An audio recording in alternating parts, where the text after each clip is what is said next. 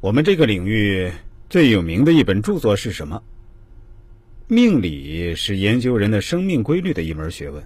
若从鬼谷子时代算起，已有几千年的历史，历经数代术数高手、专家、大师们的丰富发展和完善，今天已基本形成比较完整的命理体系。漫长的形成过程反映了人类始终对自我命运的密切关注。我从哪里来？我到哪里去？屈原《天问》。天不语，天机不泄。虽然是苍天赋予了不同人的人生命数，人类也只能反观自我，不断的归纳、总结、抽象、探测，以期找到命运规律，并索求未来命运的轨迹和走向。研究命运规律方法具有多样性，星象、六人、奇门、太乙、河洛、紫微诸类。为五代时人徐子平创造的八字术最具代表性、普通性和实用性。他在吸取前人成果的基础上，以人的出生年月日时组成的天干地支为基本材料，用阴阳五行的变化评定人生的吉凶祸福、寿夭贵亡，人称子平术。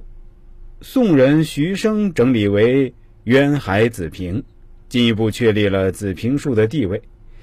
被崇奉为算命术的大宗之法，以自此始，八字算命术日趋流行，久盛不衰。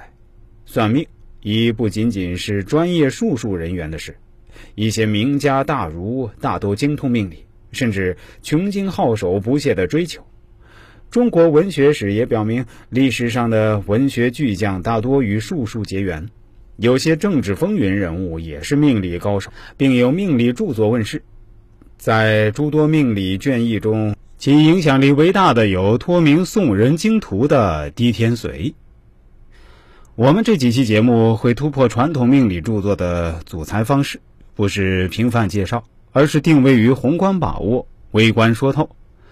所谓宏观把握，就是把命理分成几个理论板块。以其从大方向上让人把握命理基本。所谓微观说透，就是在具体断事上明晰为什么。